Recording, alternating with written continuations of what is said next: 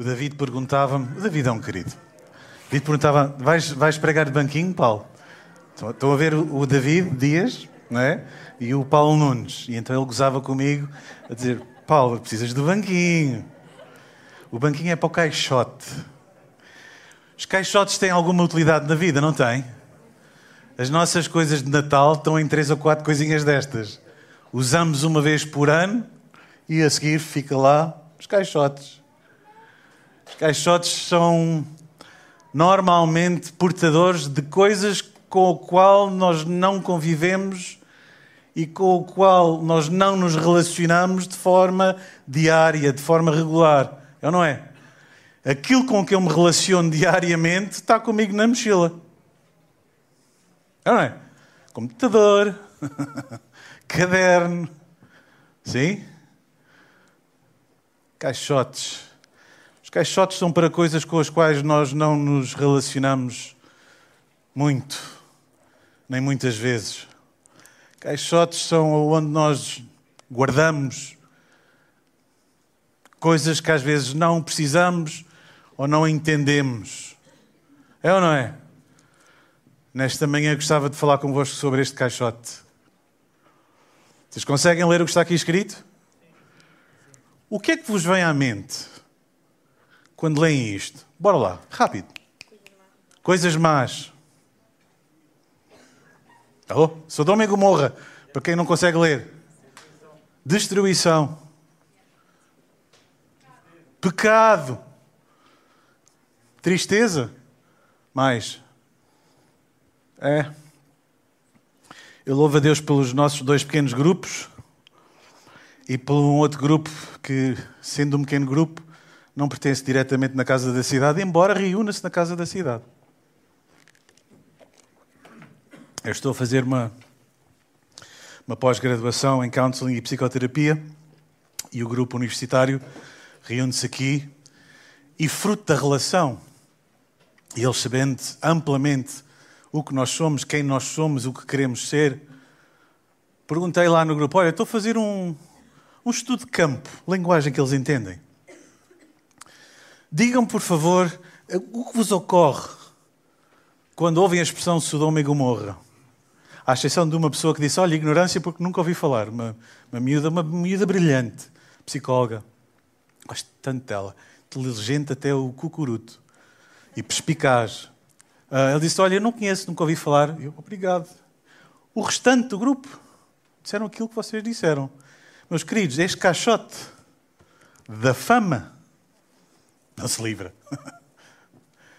Sodoma e Gomorra não se vai livrar, talvez nunca, da fama daquilo que foi. Certo? Mas há outros caixotes. É? Eu, esta semana perguntei a alguém: Olha, ajuda-me lá, por favor, que isto para mim é tão confuso. Explica-me o que é uh, uh, o menu vegan. E a pessoa lá com paciência, vamos chegando. Paulo é uma pessoa que come tudo, exceto, espera aí, não me quero enganar, coisas derivadas, direta ou indiretamente, de animais. Disse bem? Ou seja, não, leite não, uh, ovo não, carne não, peixe não. Sim, tudo o que é derivado do leite, tudo o que é derivado. Pronto, essas coisas todas. Isso é um, um caixote para mim. Eu, eu, não, eu não me relaciono com isso diariamente. O meu caixote é um bocadinho maior. É assim, dieta mediterrânea, com uma grande apetência para o que é norte-americano e sul-americano, um especial gosto pelo asiático, com muito, muita gratidão pela comida árabe. Isto é mais ou menos o meu caixote. Não dá para pôr num caixote. Porque eu relaciono-me comigo diariamente. E se um, uma pessoa vegan me convidar à sua casa ou eu convidar a minha, eu garanto-vos, eu vou, vou me esmerar para produzir alguma coisa saboroso, bonito, que agrada e vamos comer. Porquê? O vegan não é assunto. O assunto é a pessoa e eu quero a pessoa. Ou? O problema muitas vezes que a igreja, perdoem, olha para caixotes e incide a sua luz sobre o caixote e o que vislumbra é pecado. E será esse o papel da igreja? Já lá vamos. Já lá vamos. Então, porque parece mais fácil explicar, e eu estou a falar de vegan e de caixotes, como parábolas. Bons entendedores agora aqui assumaram uma série de, certo? Uma série de temáticas fraturantes na nossa sociedade e disseram, pois é, bora lá lidar com isso, bora. Amém. Amém. Mais fácil explicar, qualificar e caracterizar as pessoas assim. Imagina, Paulo, a gente tem um caixote dos grandes, os altos, tu, o David, o David, mais, esses são os outros, uma série deles, é? o Nisha, são os grandes. E vamos assumir que por serem altos, porque nasceram com essa genética, eu quando estava nessa fila, pronto, eu fui, fui reclamar outra coisa e então só sobrou 1,69m.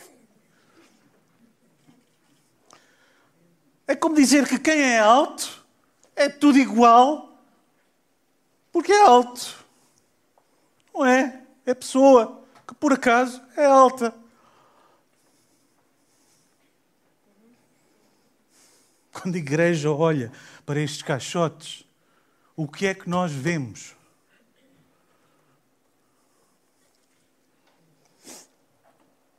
Isto é redutor, é segregador e cria uma falsa sensação de entendimento ou conhecimento da causa.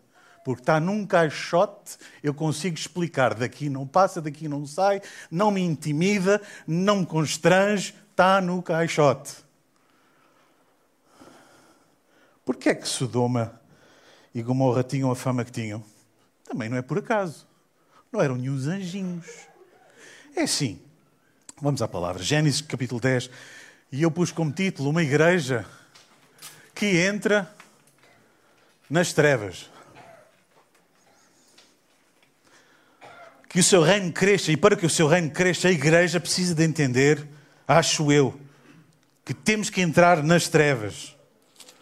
Gênesis capítulo 13, eu não vou ler Gênesis 19, e quem for ler Gênesis 19, faz um favor a si próprio, é das coisas mais. Uh.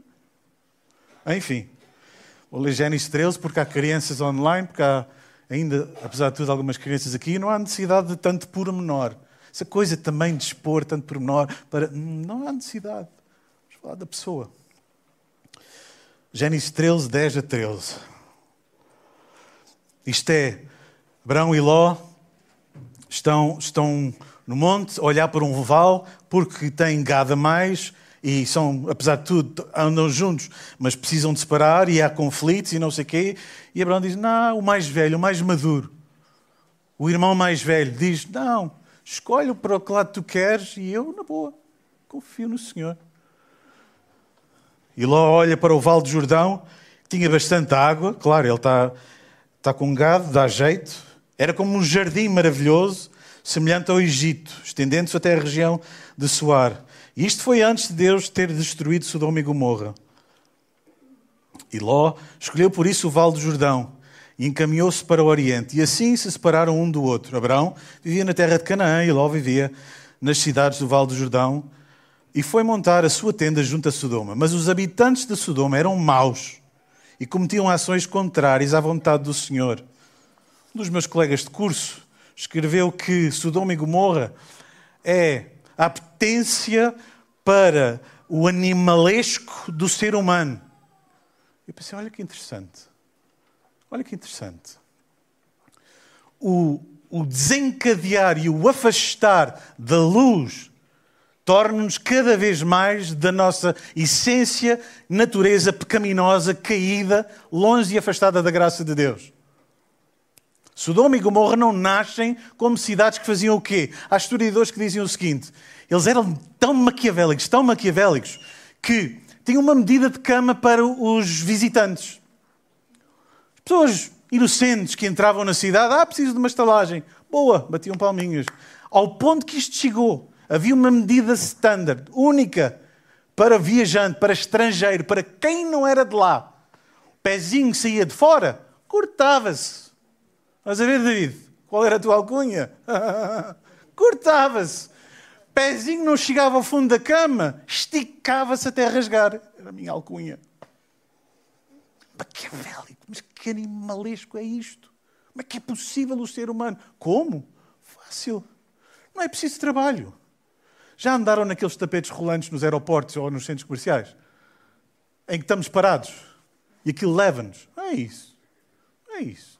Não investimos na nossa relação um com o outro, não investimos na relação com Deus, não investimos na intimidade com Deus. Paramos. É fácil, estamos a ir já em sentido oposto. E a nossa natureza vai por aí abaixo. Podemos falar de coisas a sério? O que é infidelidade num casamento? Como é que surge a infidelidade num casamento? É? Estou no elevador no prédio do, do trabalho. Ah, hoje vou de escadas. Abre a porta das escadas, tropeço, cai em cima de alguém, fui infiel. É assim? Riem-se, não é? Pois, não é assim. É ou não é? Também não é muito complexo. Vamos ao jardim. Eva e Adão estão perante uma árvore. Hum, que bonito. Mas o Senhor disse não. E os, os milhares de dias antes, eles tinham dito: é não. Mas não deixa de ser bonito. Mas é não. Então, pecado é deixar de tomar a decisão certa para aquilo que sabemos que é certo. E a seguir é cada vez mais fácil. E a última coisinha que falta? Dúvida. Vem a serpente e diz: Mas Deus diz que vocês vão morrer. Nada disso. Vocês vão ser iguais a Deus. Dúvida. Ah, é? Pois foi. E por aí abaixo. E a degradação natural foi-se. E foi-se. E como diz a palavra, um abismo chama outro abismo. E outro abismo. E quando damos por nós, Alô? É, foi só se o Domingo morreu, eu sei.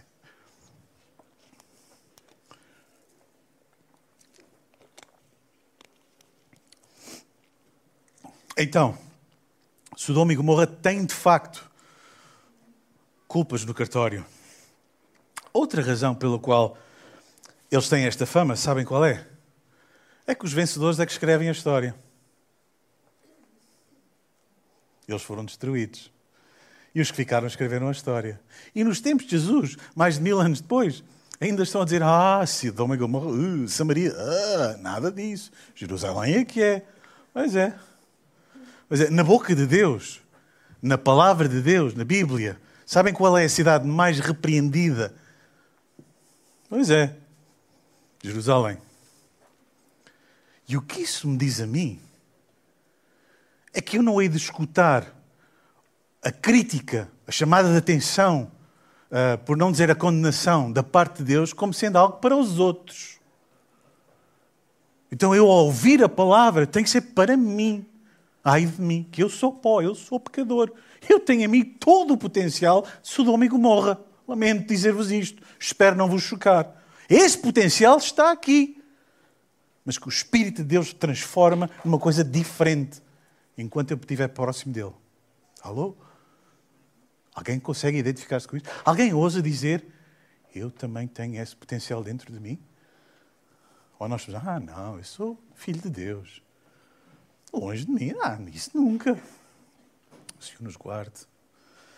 Mateus 11, é o próprio Jesus que diz: Olha, ser humilde ao ouvir os outros a serem repreendidos. Mateus 11, 20 a 24 Jesus diz assim: Jesus começou então a censurar as cidades em que ele tinha realizado o quê? A maior parte dos seus milagres. Irmãos, Jesus começou a censurar aqueles que assistiram à maior parte dos seus milagres. Identifica-se com alguém? Eu sou aquele que tem assistido à maior parte dos milagres de Deus. E isto é uma manifestação da graça e do favor de Deus. E então eu tenho que ter atenção à minha vida e à vida do meu irmão. Isto não é para os outros, isto é para mim. Porque eu assisti, Bernardo. Eu assisti a centenas e centenas de homens e mulheres a serem transformados pelo Evangelho no desafio jovem. Eu assisti a milagres. Então é para mim. Ai de mim. Senhor me guarde, Senhor me cuide, Senhor que não me deixe ter altivez. É para mim. Nunca vou dizer, ah, pois é, aqueles, aqueles fora da igreja. Não. porque os seus habitantes não se tinham arrependido. Ou seja, eu assisto a manifestação de Deus é para que haja mais facilidade, mais rapidez de arrependimento no meu coração, na minha estrutura de pensamento. Que o Senhor me ajude. Dizia lá Haiti Corazim, Haiti Betsaida, se os milagres que em ti se fizeram tivessem sido efetuados nas cidades de Tiro e Sidom, há muito que os seus habitantes tinham arrependido, vestindo-se de luto e com cinza na cabeça. Por isso eu vos digo, no dia do juízo, Tiro e Sidom serão tratados com menos dureza do que vocês. E tu, Cafarnaum, que querias elevar-te até ao céu, pois serás rebaixado até o inferno. E se os milagres que em ti se fizeram tivessem acontecido em Sodoma, essa cidade ainda hoje existiria. Eu, porém, vos digo que no dia do juízo, os habitantes de Sodoma serão tratados com menos dureza do que tu, Cafarnaum. Quem muito sabe, quem muito sabe, muito é exigido. Quem muito sabe, muito é exigido. Por isso, ao subir aqui, eu sinto-me tantas vezes, sempre, como aqueles bebés que começam a dizer papá, mamã. Estão a ver?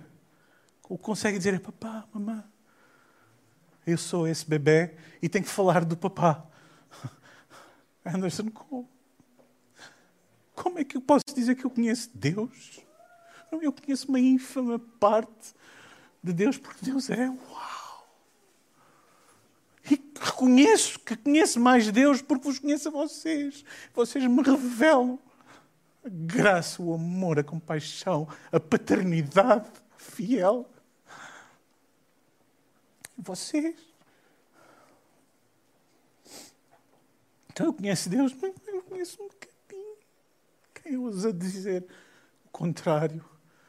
Sejamos revestidos de humildade, que o mundo não nos ouça como aqueles seres superiores que falam de cima para baixo, como que sendo os, os baluartes da verdade. Não. Eu quero relacionar-me com as pessoas. Quem vê desde fora não é quem vê desde dentro. Já disse.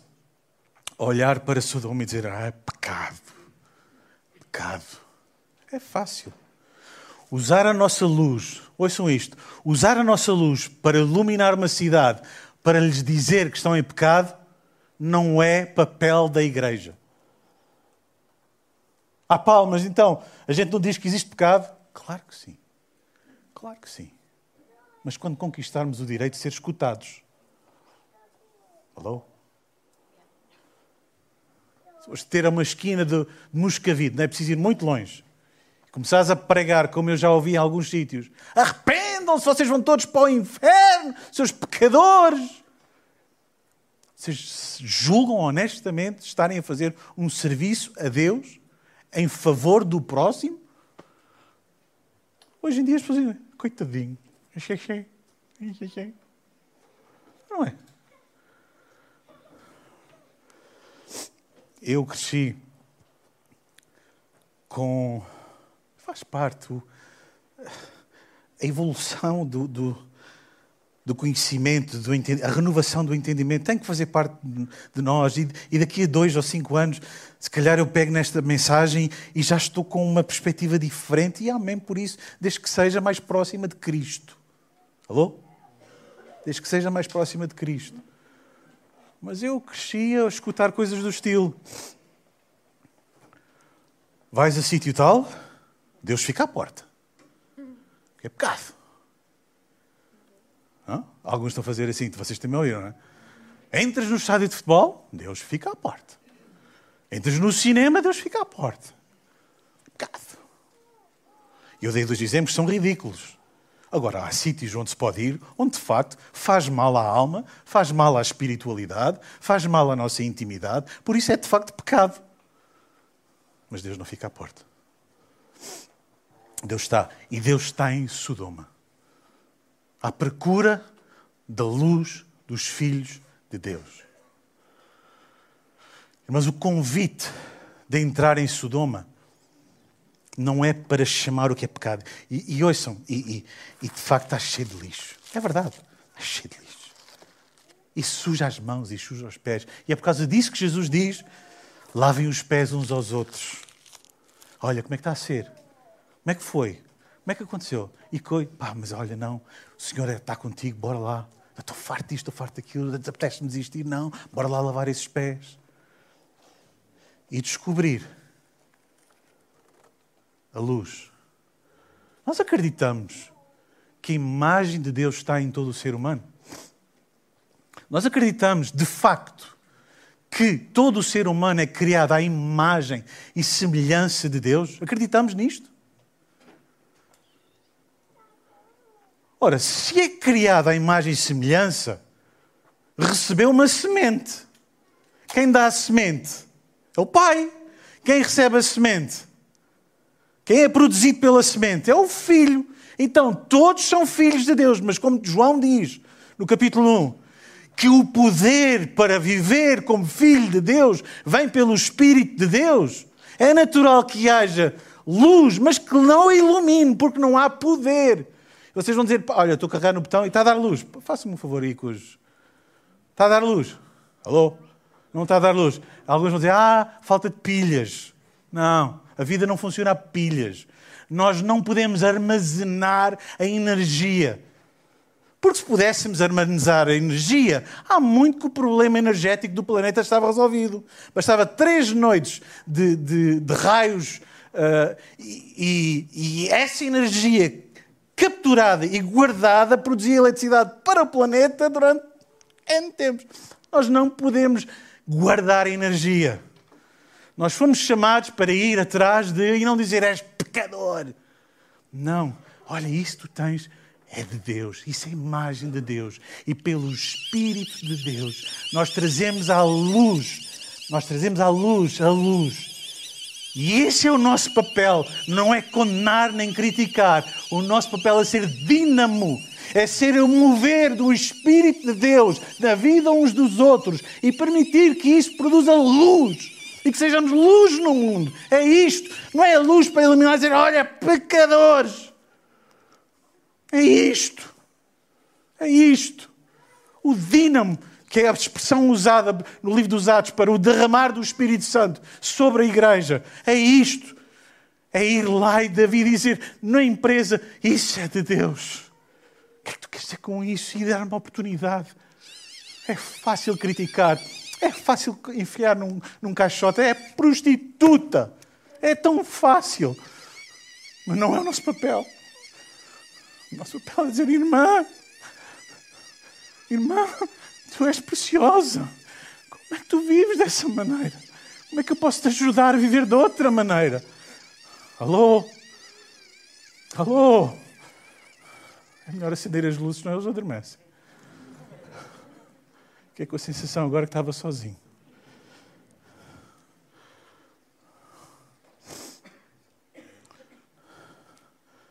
Porque é que Compramos isto quando fomos ao deserto.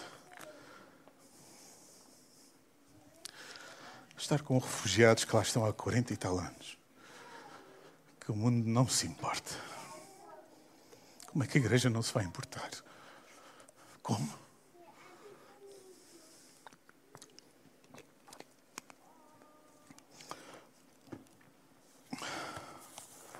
Eu espero que se sintam incomodados, porque eu estou muito incomodado. No domingo passado, então, eu não conseguia estar sentado na cadeira, ele levava com cada uma. Quem não ouviu, recomendo vivamente. Ouçam a mensagem do domingo passado, que faz bem à tosse.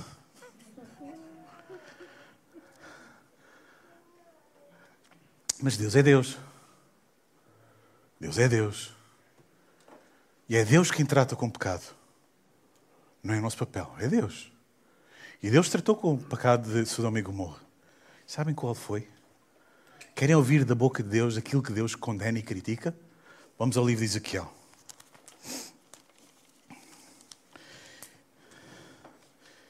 Ezequiel no capítulo 16.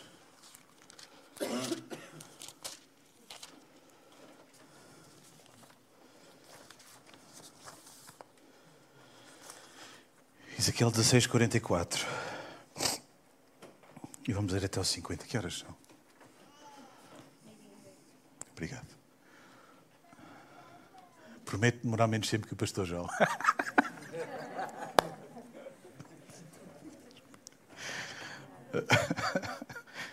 Ah, eu tinha muitas saudades dele também. Enfim. Disse-me o Senhor: O povo dirá este provérbio de ti, Jerusalém. Este, este texto é tão pesado, tão doloroso para mim. Tal mãe, tal filha. Na verdade, tu és bem a filha da tua mãe. Ela detestava o marido e os filhos. Tu és como as tuas irmãs que detestavam igualmente os maridos e os filhos. Tu e as cidades tuas irmãs tiveram uma mãe, Tita e um pai amorreu. A tua irmã mais velha é Samaria, ao norte, e as aldeias à sua volta. A tua irmã mais nova, ao sul, é Sodoma com as aldeias à volta. Não só lhes seguiste as pisadas, imitaste todo o mal que fizeram, mas pouco depois estavas a fazer ainda pior do que elas. Uau! Tão certo como eu ser o Senhor da vida, te garanto que a tua irmã Sodoma e as aldeias em volta nunca praticaram tanto mal como tu. Lá está. Quem muito sabe, muito é exigido. Ela e as suas aldeias orgulhavam-se por ter muito que comer e por viverem em paz e sossego, porém não ajudaram os pobres e desprotegidos. Eram orgulhosas e teimosas e fizeram coisas que eu detesto. Por causa disso, como sabes, eu as destruí. Eu sou incapaz de ler este texto e isentar-me de ser a Nova Jerusalém. Porque a igreja é, de facto, a Nova Jerusalém. E quais foram os três pecados que Deus elencou? Orgulho. Orgulho é o quê? É ausência de humildade. A ausência de humildade é o quê? É achar que a vida, por si, está garantida. É achar que a vida não depende de Deus. É achar que o sol nasce e se põe todos os dias por ato de mero acaso é achar tudo aquilo que nós somos e tudo aquilo que nós produzimos e tudo aquilo que nós temos e tudo aquilo que nós partilhamos é fruto do nosso bom esforço. Não, a palavra é clara. Foi Deus que preparou as boas obras para nós em antecedência. Se eu pratico uma boa obra, é sinónimo de que eu apenas estou a limitar a obedecer aquilo que Deus preparou para mim. Por isso não há glória a mim, há glória a Deus. Alô? Por isso eu não sou muito bom, sou obediente. Amém, sou filho. Eles orgulhavam-se. Orgulhavam-se do quê? Em ter muito.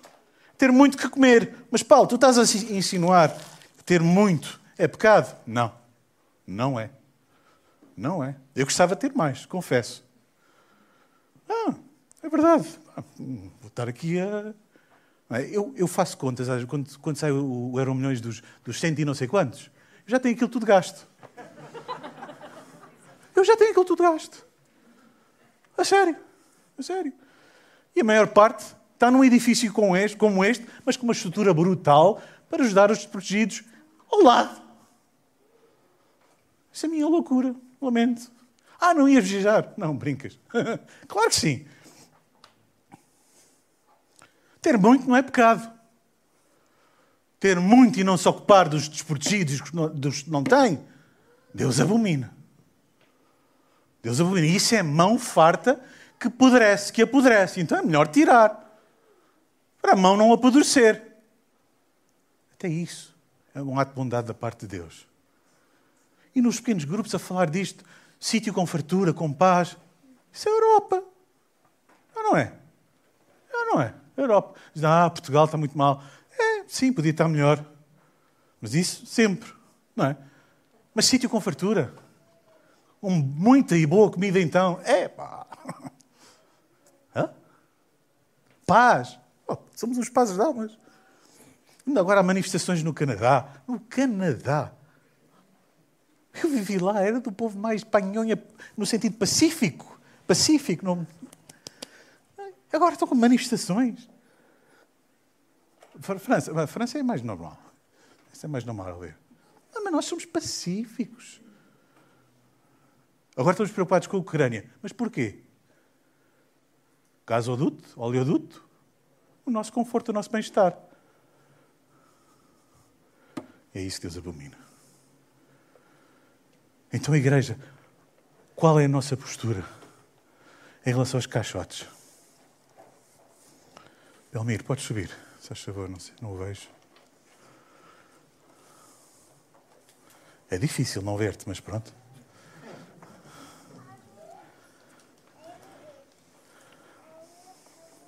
Como é que nós vamos encarar os caixotes?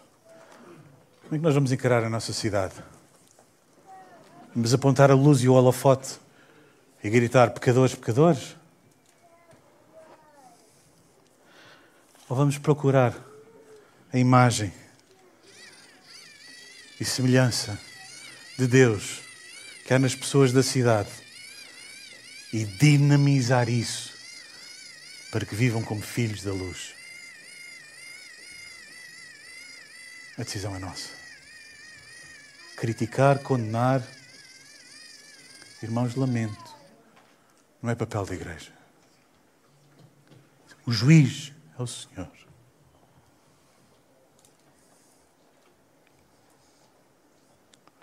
Que Deus ricamente vos abençoe.